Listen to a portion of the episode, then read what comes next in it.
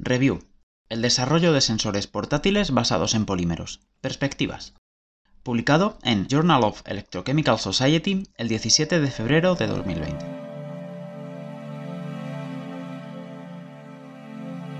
El desarrollo de materiales poliméricos inteligentes es aquí revisado e ilustrado. Entre los ejemplos importantes de estos polímeros se incluyen polímeros conductores, geles iónicos, polímeros utilizados en respuesta al estímulo, polímeros cristalinos líquidos y materiales piezoeléctricos, que tienen propiedades deseables para el uso en sensores portátiles. Esta revisión describe el modo de acción de este tipo de sistemas de polímeros inteligentes para su uso como sensores portátiles. Las categorías de sensores portátiles se consideran diseños tipo tatuaje, sensores tipo parche, basados en textiles y basados en lentes de contacto. Las ventajas y desventajas de cada tipo de sensor se consideran junto con la información sobre el rendimiento típico se destaca la brecha de investigación que vincula los materiales poliméricos inteligentes con sensores portátiles con sistemas de energía integrados. Los sistemas de polímeros inteligentes se pueden utilizar como parte de un enfoque holístico para mejorar los dispositivos portátiles y acelerar la integración de sensores portátiles y sistemas de energía, especialmente en el cuidado de la salud.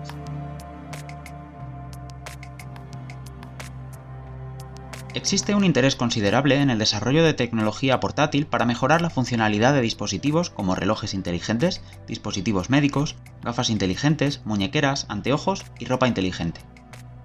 Las funciones que incluyen detección, recolección de energía, luminiscencia y generación de termoelectricidad se han integrado en dispositivos inteligentes que se pueden aplicar para la salud, la seguridad, la moda, el fitness, la recopilación de datos, el ocio y el entretenimiento. El creciente interés en el cuidado de la salud ha alentado la investigación en el desarrollo y perfeccionamiento de dispositivos inteligentes UCH, particularmente para biosensores, más allá de la tecnología actual utilizada en relojes inteligentes. Los sensores portátiles con sistemas de diagnóstico y monitoreo en tiempo real podrían convertirse en un factor clave para la transformación de la industria de la salud. Los sensores portátiles se han utilizado para monitorear pacientes ancianos y mayores, aquellos con enfermedades crónicas y atletas. Los dispositivos se pueden implementar en la vida diaria para ayudar a los médicos y enfermeras a monitorear a los pacientes en el hogar o prevenir enfermedades, así como para estudiar el estado de la salud de los bebés. Los sensores portátiles cómodos están preparados para ver un uso cada vez mayor en productos de estilo de vida. Los polímeros tienen una larga historia como materiales portátiles, que comenzó con la ropa y los textiles. En el antiguo Egipto, los polímeros naturales como la fibra de lino hilada del tallo de una planta se usaban para ropa de lino desde finales del periodo neolítico antes del 3100 a.C. Durante la dinastía Han, alrededor del 114 a.C., la ropa de seda se hizo popular y se extendió por todo el continente a través de la ruta comercial de la Ruta de la Seda, lo que ayudó al desarrollo de grandes civilizaciones en China. Los textiles inteligentes basados en polímeros son prometedores al incorporar nuevas funcionalidades de sensores adicionales en los productos de ropa de próxima generación. La versatilidad de los polímeros les permite sintetizarse en varias morfologías, incluidos geles, polímeros de cristal líquido y elastómeros, ampliando la morfología de los sensores portátiles en sensores tipo parche, incluso en sensores de espesor micrométrico tipo tatuaje. El sensor portátil en sí se desarrolló a partir de su primera invención alrededor de 1980 en forma de electrocardiografía inalámbrica con correa para el pecho. El sensor de correa para el pecho muestra la importancia de la flexibilidad en el sensor inalámbrico, por lo que la utilización de material flexible como el polímero es esencial, especialmente como sustrato. El primer sensor portátil también ha inspirado a los investigadores a utilizar textiles para mejorar la flexibilidad de la electrónica. El desarrollo de sensores basados en textiles se extiende incluso a dispositivos informáticos portátiles, transistores y almacenamientos de energía como baterías y pilas de combustible.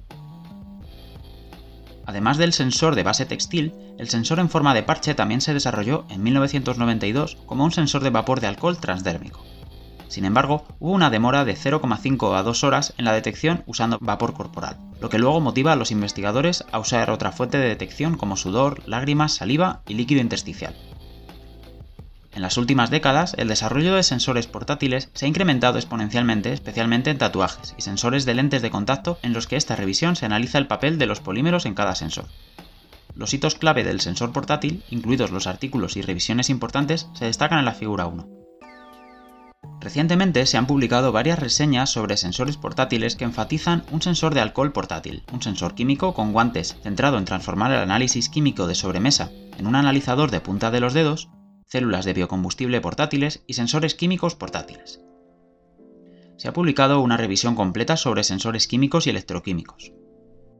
Dado que el diseño de sensores portátiles, por ejemplo tatuajes, textiles y tipos de lentes de contacto, ha aumentado exponencialmente en las últimas dos décadas, es importante reconocer la importancia de los materiales poliméricos en cada dispositivo, desde la introducción de los sensores portátiles alrededor de 1980, considerando el papel fundamental del polímero como sustrato flexible. En esta revisión, la discusión se organiza de acuerdo con el material polimérico y las perspectivas de diseño. Se discuten los tipos de polímero utilizados en el sensor portátil, el término sensor portátil en esta revisión se utiliza para referirse a un sensor que mide los parámetros de la señal corporal sin interacciones externas. Se describe la relación de las propiedades de los polímeros con el sistema de detección. Los métodos de síntesis de varias morfologías de sensores portátiles basados en polímeros se centran principalmente en sensores textiles, tipo parche, tipo tatuaje y de lentes de contacto, que son los tipos más comunes de sensores portátiles. La aplicación de los sensores portátiles se basa en varias medidas, como química, mecánicas, eléctricas, ópticas y sus combinaciones. La integración de un sensor portátil en un sistema de energía, por ejemplo, a través de una celda de biocombustible, puede convertirse en una importante dirección de investigación para la monitorización corporal continua, por lo que se considera el diseño futuro de sensores portátiles.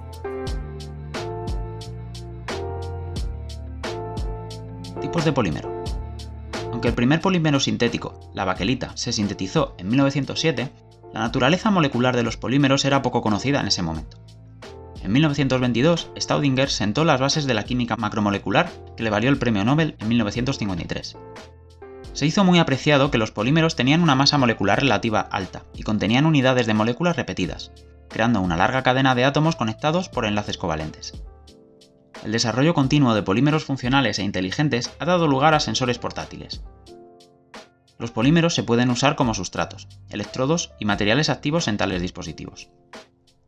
La flexibilidad y tenacidad de los polímeros es importante en su uso como sustratos. Se pueden usar como electrodos activos polímeros o compuestos eléctricamente conductores, y polímeros de respuesta al estímulo. Los tipos de polímero utilizados en los sensores portátiles se describen en la tabla 1. Los polímeros cristalinos líquidos, LCP, retienen una estructura ordenada de forma líquida, o fundida a cierta temperatura, presión y concentración. Hay dos tipos de LCP. Los tipos liotrópicos surgen de la solvatación del polímero, mientras que los LCP termotrópicos se crean por calentamiento. Los cristales líquidos termotrópicos fueron observados por primera vez por Friedrich Reinitzer en 1888 cuando se muestran dos colores y temperaturas de fusión diferentes durante la transición del líquido a sólido del benzoato de colesterol. El hallazgo fue apoyado por Otto Lehmann, quien caracterizó el cristal líquido y encontró múltiples pequeñas formaciones de cristales en el benzoato de colesterilo fundido. La fase intermedia de líquido y sólido se denominó más tarde mesofase, en la que las moléculas individuales ordenadas dentro de la forma líquida o fundida se denominaron mesógenos. Las estructuras mesofásicas se clasifican generalmente en nemáticas y esmécticas, según su orientación y el grado de orden. El orden de las moléculas aumenta desde la fase líquida isotrópica, nemática, esméctica, hasta el sólido cristalino en la figura 2. Cada fase tiene características físicas particulares, por ejemplo ópticas, electromagnéticas, lo que inspira al investigador a controlar las fases de conmutación con electricidad y utilizarla para pantalla de cristal líquido, LCD. Los mismos principios también se pueden utilizar para el sensor portátil, que se puede controlar mediante parámetros de señales corporales como eléctricos, químicos, térmicos y de presión. El polímero de cristal líquido puede conservar su orientación durante el enfriamiento y crea un polímero fuerte y alineado como sustrato de sensores portátiles. La estructura supramolecular del polímero de cristal líquido se puede dividir en cadena principal, polímero de cadena lateral y red de polímero en la figura 3, los cambios en el grado de orden y las transiciones de fase se desarrollan basándose en la formación controlada de enlaces no covalentes, que surgen de interacciones de hidrógeno, halógeno, enlace iónico y transferencia de carga. En la estructura de la cadena principal, la proporción de copolímeros es la clave para definir la fase mesogénica y el comportamiento de transición de fase a través del autoensamblaje.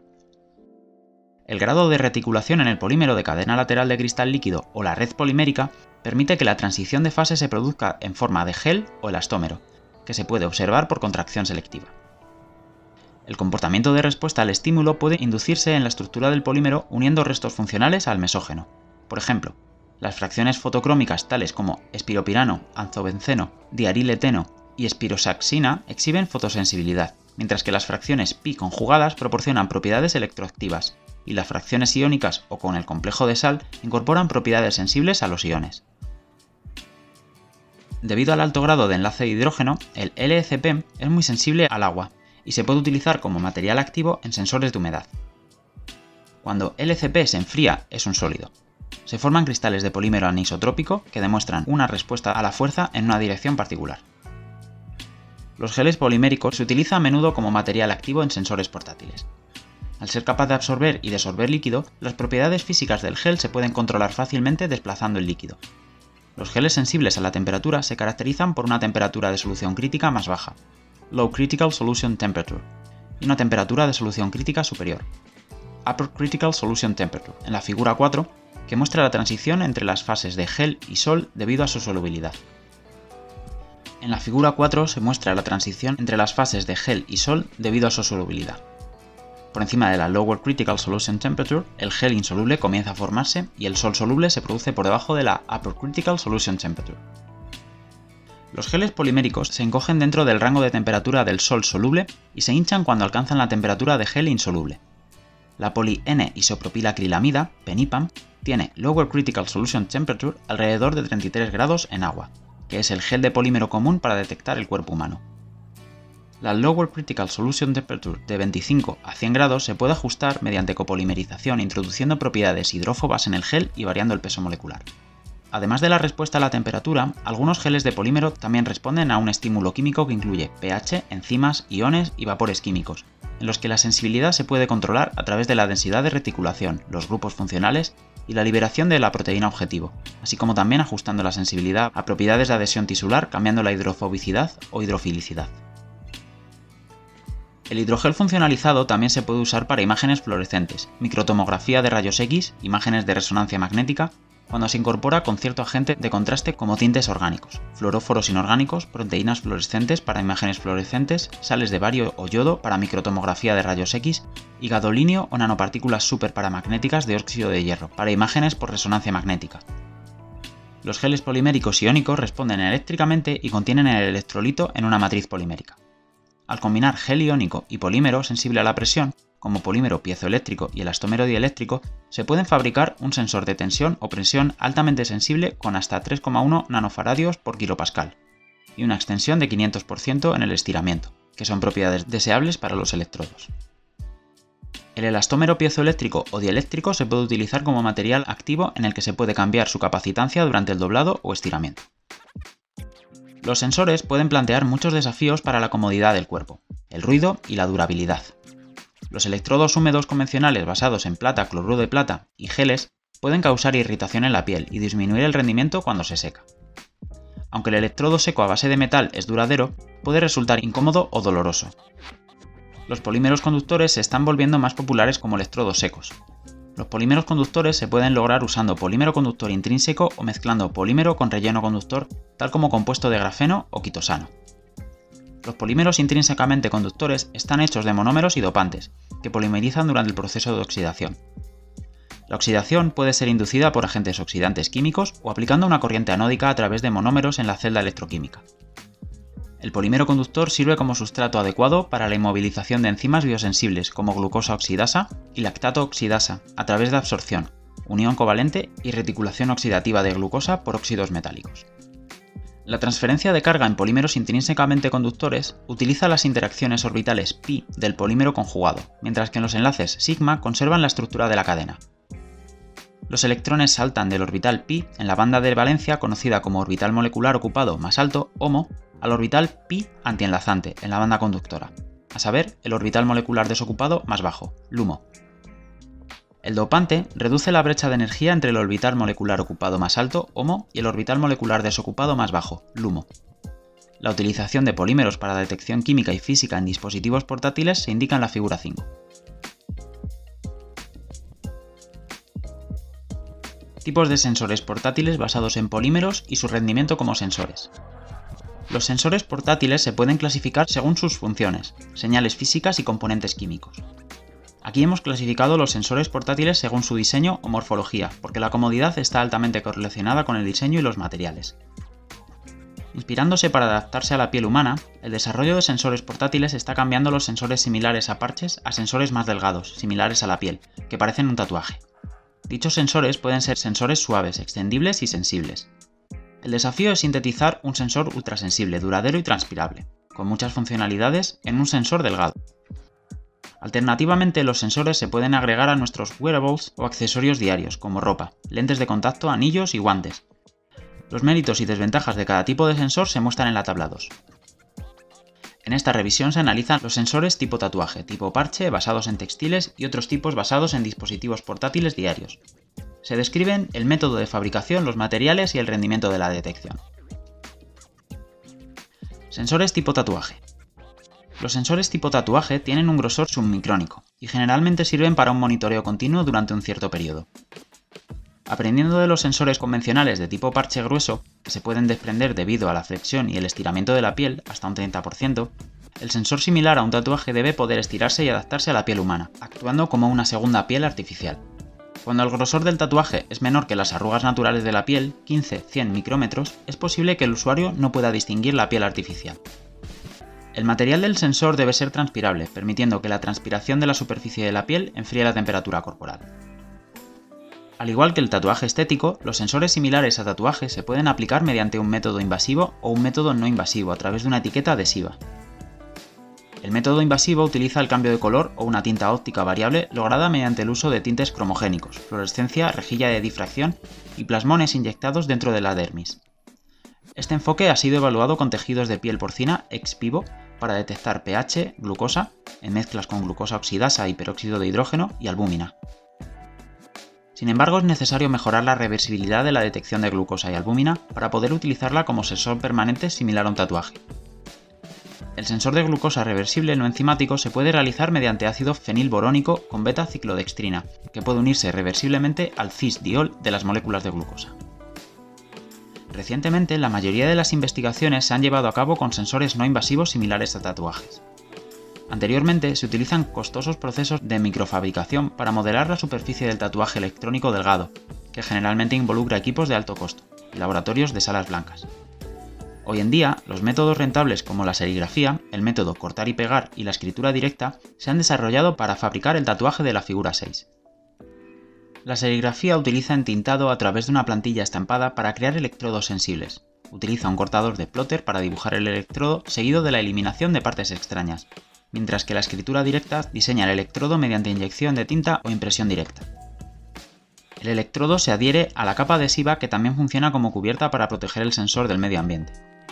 La señal del electrodo se procesa en una unidad de procesamiento de señales que se puede interpretar directamente de forma cualitativa o digitalizar en un análisis cuantitativo. Para el análisis cuantitativo se pueden utilizar tintas variables ópticas que cambian de color, como tintes cromogénicos, fluorescencia, rejilla de difracción y plasmones. Para la medición cuantitativa, la señal es traducida por un transductor, amplificada y filtrada para reducir el ruido. Los datos se pueden digitalizar y transferir de forma inalámbrica mediante un transceptor. Una placa de circuito impreso flexible, PCB, hecha de tinta plateada serigrafiada sobre polímero como poliimida, tereftalato de polietileno, PET, y naftalato de polietileno, PEN, se usa generalmente para el circuito de procesamiento de señales. La integración del electrodo, la unidad de procesamiento de señales, el transceptor y el sistema de energía en un sensor delgado similar a un tatuaje se ha convertido en un desafío para los investigadores en los últimos años. Principalmente, el sensor similar a un tatuaje se puede clasificar en tres funciones principales que son sensor químico-electroquímico, térmico y de deformación. A diferencia del tatuaje invasivo que detecta el líquido intersticial de la piel, las pegatinas del tatuaje para sensor electroquímico pueden obtener información del sudor, lágrimas y saliva. El sudor es un biofluido al que se puede acceder en la epidermis que contiene una gran cantidad de biomarcadores, como electrolitos, por ejemplo pH, ion sodio y potasio, y metabolitos, glucosa, lactato, ácido láctico. El pH del sudor contiene información como el nivel de hidratación, ya que el sodio más se agota durante la deshidratación, así como un indicador de olores corporales y de enfermedades de la piel. Según una respuesta de NERST, la sensibilidad del pH se limita a aproximadamente 59 mV por pH a 25 grados, según el cambio máximo en los potenciales anódicos y catódicos. Los sensores electroquímicos basados en polímero conductor generalmente siguen la ecuación de Nernst con un valor de sensibilidad de aproximadamente 40-50 mV por pH a 25 grados, con electrodo de referencia de plata-cloruro de plata, estabilizado por un aislante saturado de cloruro potasio. Los sitios de reconocimiento de iones se sintetizan durante la oxidación de polímeros conductores que presentan una respuesta de pH. Entre los polímeros conductores utilizados, el polipirrol y la polianilina tienen la mayor sensibilidad al pH, que son 43,2 y 50,1 mV por pH para polipirrol y polianilina respectivamente. La sensibilidad de los transistores de efecto de campo, FET, y los dispositivos de carga acoplada, CCD, pueden exceder el límite de Nernst, 59 mV por pH. Esto podría lograrse mediante la acumulación de iones contrarios por encima del potencial crítico que provocan el apiñamiento o efecto estérico de los iones cerca de la superficie en lugar de seguir un modelo clásico de distribución de iones de Boltzmann. Tal efecto de apiñamiento podría obtenerse usando un transistor de efecto de campo sensible a iones de puerta doble o extendida, debido al acoplamiento capacitativo de la puerta superior e inferior que aumenta la sensibilidad a medida que aumenta la relación de capacitancia de la puerta superior e inferior. La misma estrategia se puede utilizar en un dispositivo de carga acoplada utilizando un sensor de pH portátil. Los electrones se transfieren desde el voltaje de la puerta de entrada al sensor de pH cuando se enciende un voltaje de polarización positivo. Cuando la polarización positiva se aplica a la puerta de transferencia, el voltaje de la puerta de entrada vuelve a la etapa normal, mientras que los electrones del sensor de pH migran bien al condensador y se acumulan. Después de 100 ciclos de acumulación, la sensibilidad alcanza 240 mV por pH, en el rango de pH 2,8 a 7,1, usando dióxido de silicio como capa sensora de pH, película de PET como sustrato y polimida cubierta. Los detectores de glucosa y lactato comúnmente aprovechan enzimas como la glucosa oxidasa y la lactato oxidasa. La glucosa y el lactato reaccionan con la glucosa oxidasa y la lactato oxidasa produciendo respectivamente peróxido de hidrógeno que puede detectarse mediante un sensor electroquímico. El alcohol en el sudor también se puede detectar usando enzima alcohol oxidasa, que muestra una alta correlación de la respuesta actual con la concentración de alcohol en sangre BAC, a 102 microamperios por porcentaje de BAC. La medición fue más rápida, menos de 60 segundos, que la detección de alcohol por vapor de etanol transdérmico, que tiene un retraso de 0,5 a 2 horas. Para proporcionar estabilidad a largo plazo, la enzima debe mantenerse en rangos de temperatura y humedad restringidos, lo cual es inconveniente para personas muy activas como los atletas. Este inconveniente inspira el desarrollo de un biosensor no enzimático que se basa en la reacción reversible de unión de glucosa. Los grupos de ácido borónico son capaces de unir de forma reversible funcionalidades 1,2 y 1,3 diol, que son un elemento de la glucosa y el lactato. El grupo funcional boronato se puede impartir en polímeros tales como polialinilina y ácido poli-3 aminofenil borónico, así como en óxidos metálicos tales como el dióxido de titanio. Varios óxidos e hidróxidos metálicos activos redox, como los basados en hierro, cobre y níquel, también tienen la capacidad de unirse reversiblemente a glucosa y lactato a través de reacciones redox reversibles electroquímica y químicamente inducidas. En un ambiente caluroso puede ocurrir un golpe de calor cuando el sistema de enfriamiento del cuerpo no es completamente funcional. Mantenerse hidratado es una de las claves para prevenir un golpe de calor. El sensor de temperatura portátil se puede utilizar como advertencia temprana de insolación y enfermedades relacionadas con el calor, lo que nos recuerda que debemos mantenernos hidratados. Al tener una morfología delgada con alta conductividad, el grafeno se convierte en un material popular para sensores de temperatura tipo tatuaje. Lu y colaboradores cultivó grafeno sobre una lámina de cobre y se unió a la polimida Capton TM para transferirla mediante grabado con cobre. Se pegó en cinta de realización térmica seguido de corte, calentamiento y pelado para eliminar el exceso dejando el electrodo de grafeno estampado en Tegaderm TM, vendaje de película transparente, como soporte. El sensor de grafeno de espesor submicrónico fue capaz de soportar un estiramiento del 15% hasta 1300 ciclos. Tenía un coeficiente de temperatura y de resistencia de 0,0042 por grado, que es comparable al termopar comercial. La durabilidad del sensor de grafeno se puede mejorar significativamente utilizando una seda iónica reticulada como soporte, lo que da como resultado una alta durabilidad durante 10.000 ciclos del 50% de tensión. La tenacidad causada por interacciones hidrófobas e iónicas entre el grafeno y la seda a través de los iones de calcio mejoran la resistencia al corte de grafeno en capas. La interacción no covalente también proporcionó una capacidad de autocuración con un 100% de curación en menos de 0,3 segundos, para respaldar el sensor de la temperatura se puede agregar otras funcionalidades como la detección de ultravioleta al sensor, similar a la piel mediante el uso de azobenceno, cuya resistencia laminar está muy influenciada por la intensidad de la irradiación ultravioleta. La alta sensibilidad del sensor de tensión similar a un tatuaje permite su uso para el control de la respiración. Recientemente, el arte japonés de la elaboración de papel, como kirigami y origami, ha tenido una gran influencia en el diseño de sensores de deformación bidimensional. El término kirigami proviene de las palabras japonesas kiri, cortar, y gami, papel, que se puede traducir como el arte de cortar papel. Mientras tanto, ori, en origami, significa doblar, es decir, implica doblar el papel en lugar de cortar. Las técnicas de elaboración de papel se han utilizado en ingenieros espaciales para transportar un papel solar en un paquete pequeño. La capacidad de transformar un material plano rígido en un diseño ágil que se puede plegar y desplegar repetidamente sin estirar demasiado el material es beneficiosa en el sensor de deformación. Hay tres tipos de métodos, por ejemplo, isla puente, acordeón y kirigami, de técnicas de elaboración de papel que se utilizan comúnmente en el sensor de deformación bidimensional en la figura 7. El diseño de Kirigami permite que el sensor de deformación mantenga su sensibilidad por encima del 80% al 60% de tensión, así como a más de 60.000 ciclos de respiración sin degradación del rendimiento. Sensores tipo parche. Mientras que algunos investigadores se enfocan en fabricar un sensor tipo parche más delgado, otros buscan un mejor tipo de contacto interfacial entre el electrodo y el cuerpo humano. El polímero se usa comúnmente para gel de electrolito en electrodo húmedo. Sin embargo, el gel puede causar irritación y malestar en la piel. El contacto seco o el electrodo capacitivo se convierten en un candidato potencial para reemplazarlo.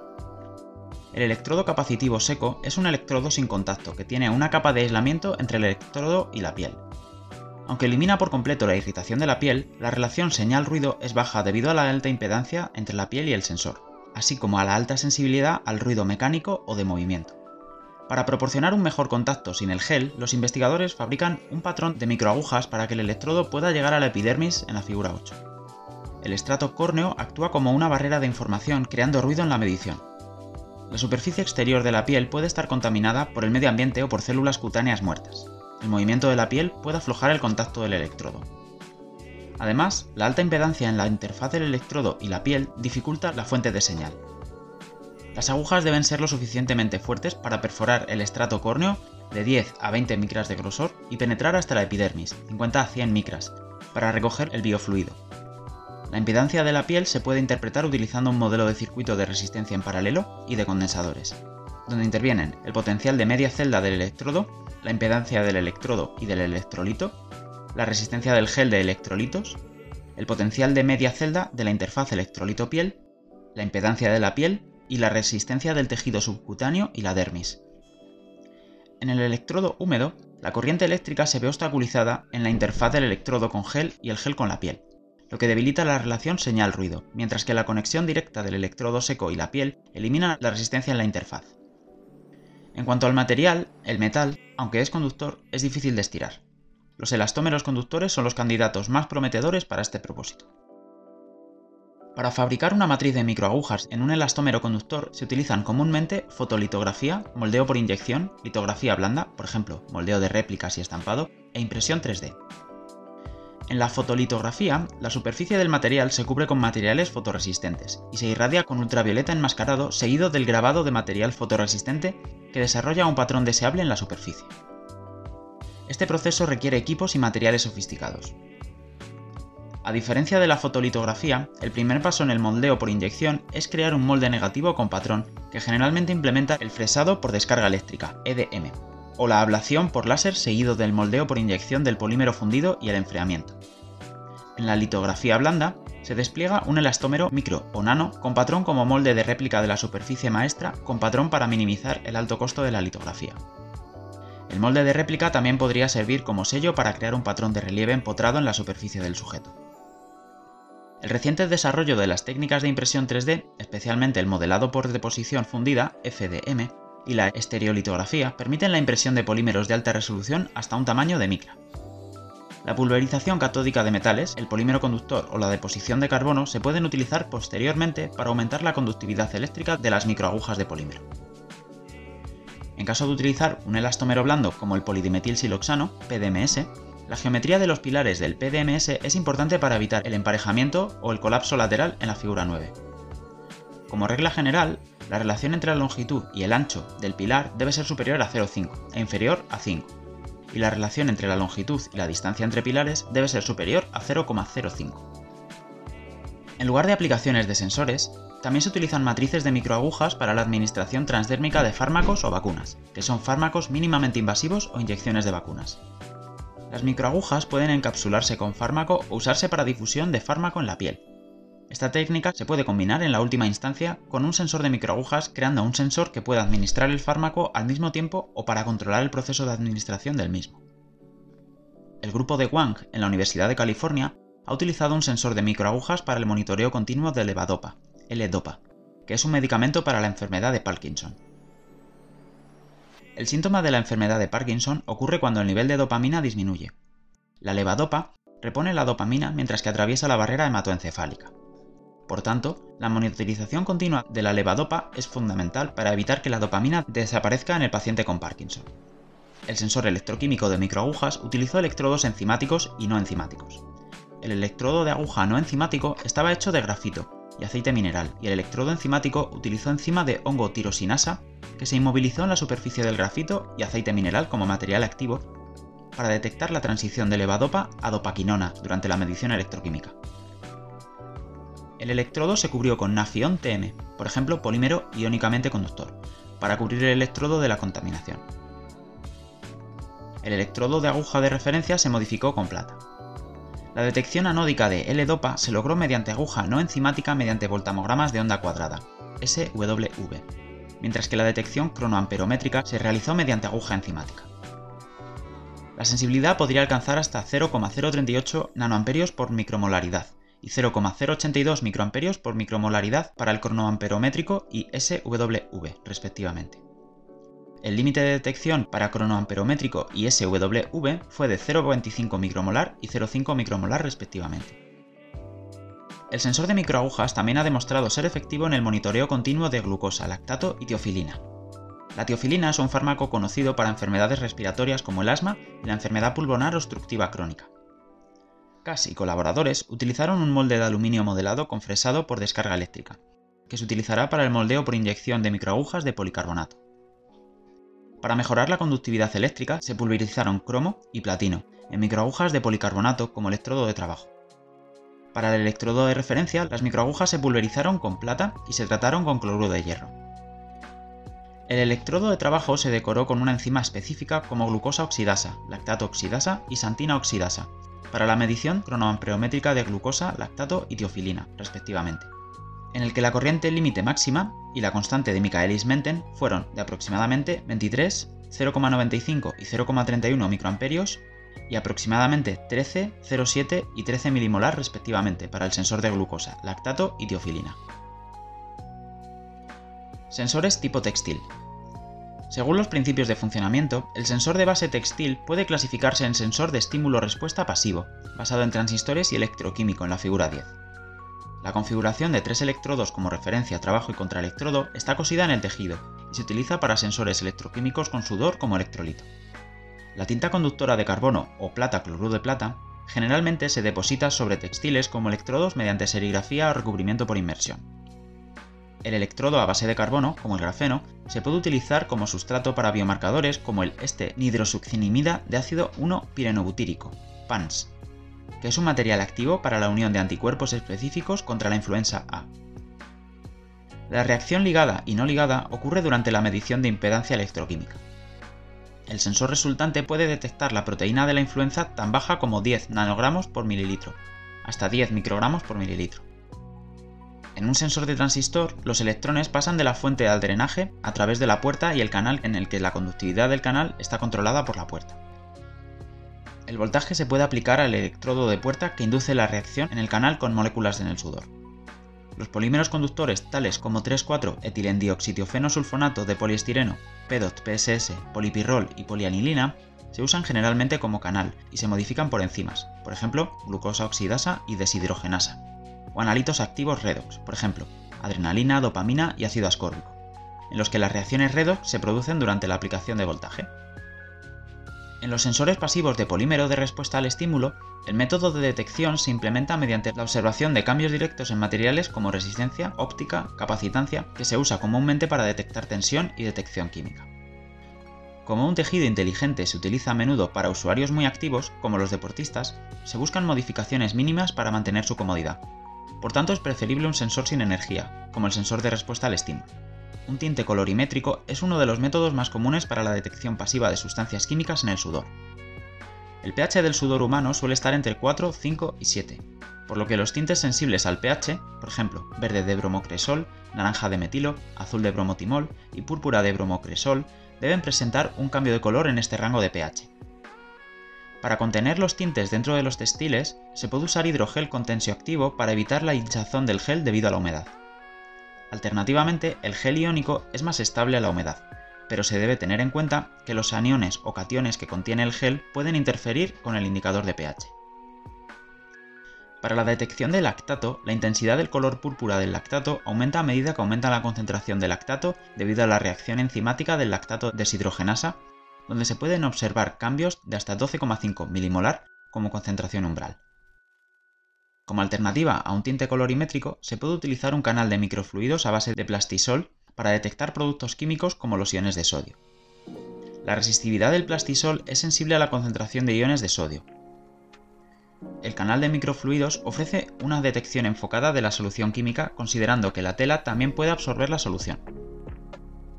En lugar de un sensor basado en resistividad, la detección pasiva puede realizarse mediante un sensor capacitivo. La humedad se puede medir usando polimida, que tiene un grupo imida, por lo que es capaz de crear enlaces de hidrógeno con agua. La capacitancia cambia cuando los iones de hidrógeno en el agua llenan el microvacío dentro de la polimida. El sensor de tensión respuesta al estímulo funciona en función de los cambios medibles en resistividad, capacitancia, piezoeléctrico, triboeléctrico, óptico durante el estiramiento o flexión. El sensor de deformación resistiva es el tipo más común de sensor de base textil que utiliza la tela como resistencia y mide los cambios de resistividad. La conductividad eléctrica de las fibras se puede manipular a través del recubrimiento, hilado y tejido de materiales conductores como polímero conductor. Estructuras a base de carbono, por ejemplo, grafeno, nanotubos de carbono, nanopartículas de negro de humo, fibras de carbono y plata. El polímero conductor se puede depositar sobre un tejido no conductor mediante polimerización química. Normalmente, el proceso comienza con la inmersión de la tela en una solución de monómero que contiene dopante y a continuación la sumerge en el oxidante a temperatura controlada.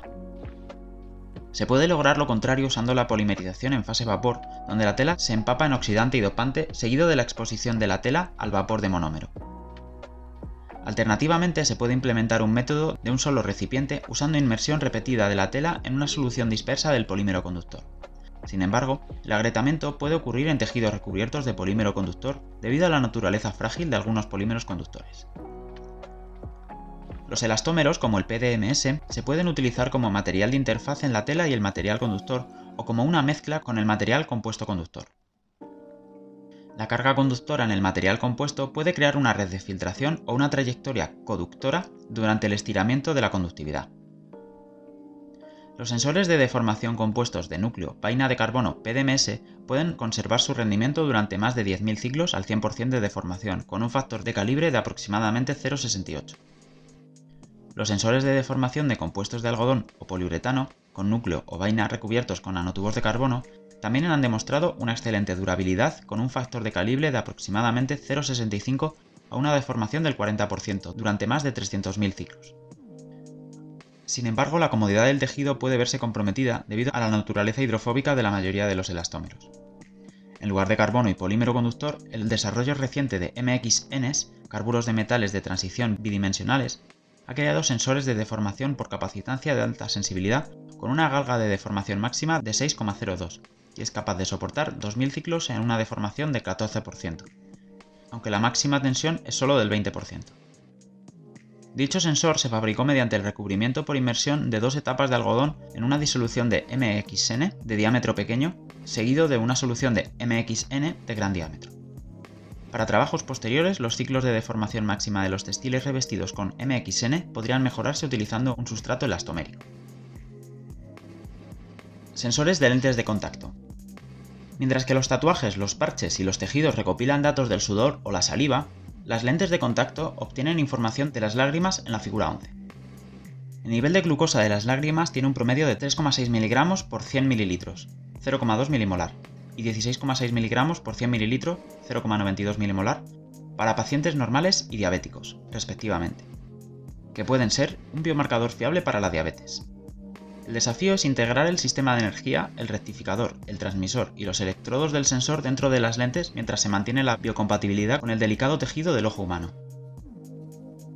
Otro problema es que el nivel de glucosa de las lágrimas tiene un tiempo de retardo de 10 a 20 minutos en comparación con el nivel de glucosa en sangre. Dado que el objetivo de las lentes de contacto con detección de glucosa es la monitorización continua de la glucosa, el problema de tiempos de retardo podría minimizarse. Los polímeros ópticos transparentes y biocompatibles, como el elastómero de silicona blanda, Ecoflex TM, y el polímero fluorado, Efirón, se utilizan a menudo como sustrato y se depositan mediante nanocables de plata, seguidos de patrones mediante fotolitografía para fabricar electrodos, rectificadores y circuitos inalámbricos. El sensor de glucosa basado en transistor de efecto de campo se puede utilizar en sensores de tipo de lentes de contacto que utilizan grafeno como material activo que inmoviliza la enzima óxido de glucosa con una mezcla de cobre-oro como electrodos de fuente y drenaje. El circuito se puede conectar a un pequeño diodo emisor de luz, LED, como indicador, aunque algunas personas argumentan que el LED puede contener arsénico tóxico y plomo.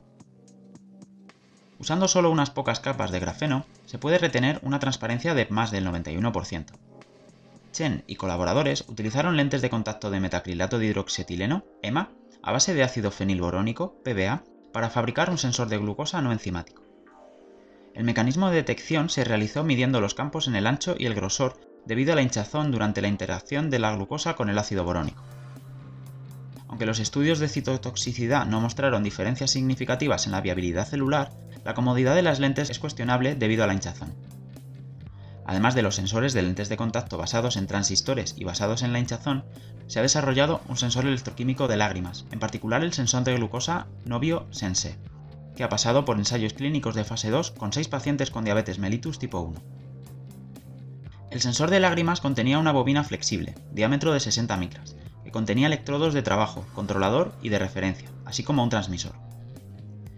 La capa exterior de la bobina estaba hecha de polisacárido hidrófilo inmovilizado con enzima de óxido de glucosa. A continuación, se colocó la bobina en el párpado inferior para la medición cronoamperométrica. El rendimiento del sensor de glucosa no biosense fue similar a la del sensor de glucosa en sangre Abbott Freestyle Libre. El sensor de presión o deformación en lentes de contacto se puede utilizar para detectar la presión intraocular de los glóbulos oculares bovinos, lo cual es útil para pacientes con glaucoma. La tonometría se usa comúnmente para medir la presión intraocular de los pacientes con glaucoma, aunque tiene muchas debilidades, como la medición de un solo punto y una sola vez, en lugar de continua, sin mencionar la incomodidad cuando una sonda tonométrica aplica presión en los ojos. Como alternativa, un sensor de lentes de contacto sensibles a la presión no invasivo inalámbrico se puede implementar usando un sensor basado en resistividad o capacitivo. En los sensores de base resistiva se han microfabricado dos delgadas galgas extensiométricas de platino-titanio se han intercalado entre dos capas de polimida. Se utilizó una galga extensiométrica para medir los cambios en la curvatura corneal debidos a la presión intraocular y otra se colocó radialmente para minimizar la deformación mientras actuaba como línea base de medición de la deformación causada por la expansión térmica. A continuación, la antena de oro se electrodepositó sobre la polimida y se conectó al medidor mediante epoxi conductor. El medidor, la antena y el microprocesador inalámbrico se incrustaron en las lentes de contacto de silicona mediante la técnica de moldeo por fundición. El sensor resultante se probó en los ojos del cerdo y mostró una alta linealidad y una sensibilidad de 109 microvoltios por milímetro de mercurio, entre 20 y 30 milímetros de mercurio, que es el rango de presión del paciente con glaucoma. Para los sensores capacitivos se utilizó un elastómero de silicona Ecoflex TM como dieléctrico y se interpuso entre una bobina con espiral de grafeno y electrodos de nanocables de plata. Se han utilizado un globo ocular bovino para la medición in vitro y se calculó la frecuencia de resonancia en función de la inductancia y capacitancia con una sensibilidad de 2,64 MHz milímetro de mercurio, entre 5 y 50 milímetros de mercurio. Estos sensores de lente de contacto sensibles a la presión podrían combinarse con la liberación de fármacos contra el glaucoma, como el timolol, para evaluar la eficacia del tratamiento del glaucoma. Sin embargo, puede ser necesaria la calibración con un tonómetro comercial debido a la variación de la curvatura corneal entre individuos.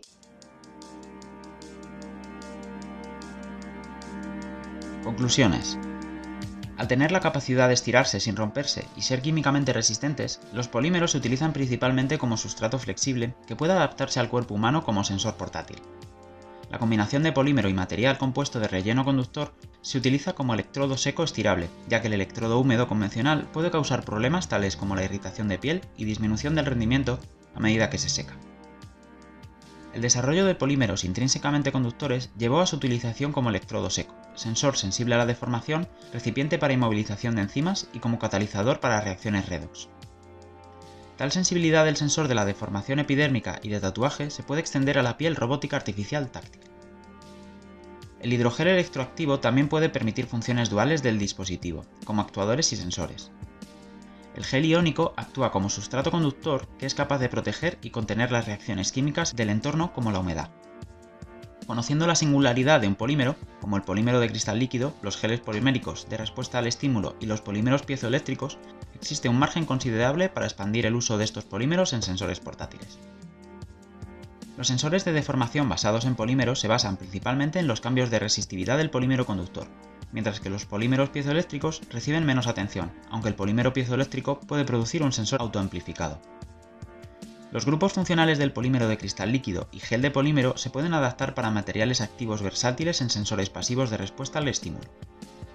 Utilizando geles poliméricos sensibles a estímulos funcionales, el sensor se puede combinar con otras aplicaciones, como la obtención de imágenes y la administración de fármacos.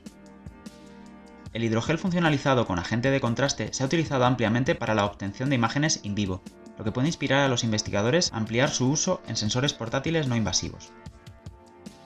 La combinación de tecnologías emergentes como la electrónica impresa orgánica con el sensor portátil a base de polímeros podría ser una importante dirección de investigación estratégica. El sustrato flexible tiene un papel muy importante en la electrónica impresa orgánica, ya que uno de los objetivos principales de la electrónica impresa es competir con el silicio rígido o la electrónica basada en circuitos. Un polímero conductor es necesario como tinta conductora, mientras que un polímero duradero como la polimida es un candidato adecuado para sustratos flexibles. Los polímeros tienen una gran facilidad de procesamiento y versatilidad que se puede utilizar en electrohilado e impresión 3D.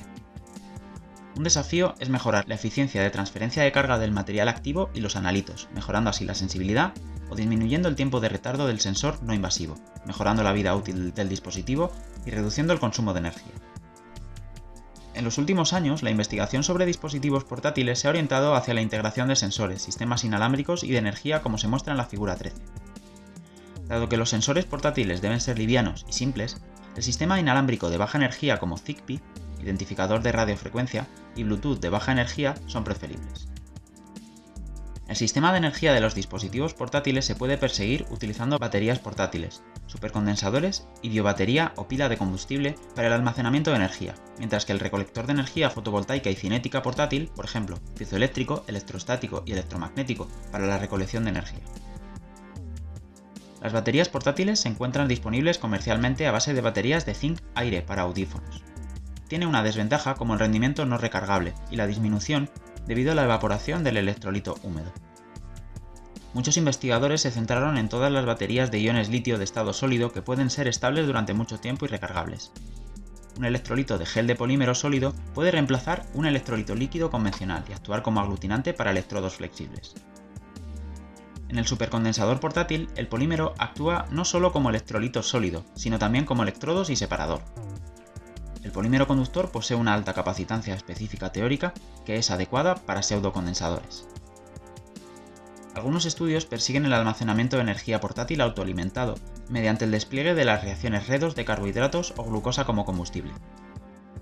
El polímero redox se une y recubre la enzima y luego transfiere el electrón de los sitios activos de la enzima al electrodo.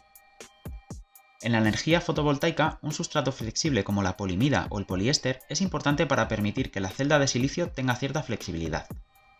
Idealmente, el material del electrodo de célula solar de película delgada, como el telururo de cadmio y el diselenuro de cobre, galio e indio, puede mostrar una eficiencia celular de por encima del 20% a escala de laboratorio. Debe usarse para energía fotovoltaica portátil en lugar de silicio. Sin embargo, las células solares de película delgada de alta eficiencia no cumplen con el requisito de rentabilidad para productos comercializables. Se busca material alternativo como el sulfuro de cobre, zinc y estaño, para reducir el costo de las células solares de película delgada. Para recolector de energía cinética, el polímero piezoeléctrico como difluoruro de polivinilideno es preferible al piezoeléctrico cerámico, por ejemplo titanato de circonato de plomo y titanato de bario, debido a su rentabilidad, proceso de síntesis más rápido y más flexible. En resumen, los polímeros han hecho una gran contribución en los sensores portátiles y sus sistemas de energía. Se anticipan otras aplicaciones de polímeros en sensores portátiles integrados considerando los beneficios de tales dispositivos. Sin embargo, los diseñadores enfrentan desafíos considerables. Por un lado, los dispositivos necesitan utilizar polímeros que tengan propiedades electroactivas y otras propiedades de sensor adaptadas mientras mantienen suficiente resistencia a los biofluidos, o la capacidad de usarlo, para permanecer activos y duraderos con una larga vida útil. Por otro lado, la persistencia a gran escala de los polímeros en nuestro entorno requiere una mayor atención a los polímeros naturales, biodegradables y junto con los que pueden reciclarse.